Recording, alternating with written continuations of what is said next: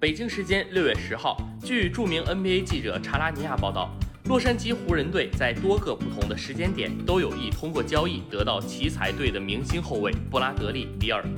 去年，比尔和奇才队提前续约了一份两年七千二百万美元的合同，但是这并不能阻止比尔屡屡陷入交易传闻。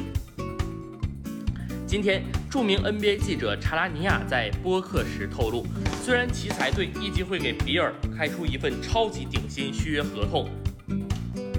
但是并不能保证比尔会和奇才队签下这份合同。如果比尔拒绝奇才队的超级顶薪，那么联盟里有多支球队都将努力争夺比尔。查拉尼亚随后透露，洛杉矶湖人队在多个不同的时间点都有意通过交易得到比尔。但是湖人队并没有足够的交易筹码换来比尔。下赛季比尔的薪水是两千八百七十五万美元，之后两个赛季比尔的薪水分别为三千四百五十万美元和三千七百六十二万美元，其中二零二二至二三赛季为球员选项。湖人队不是唯一一支对比尔感兴趣的球队。不久前，纽约媒体报道称。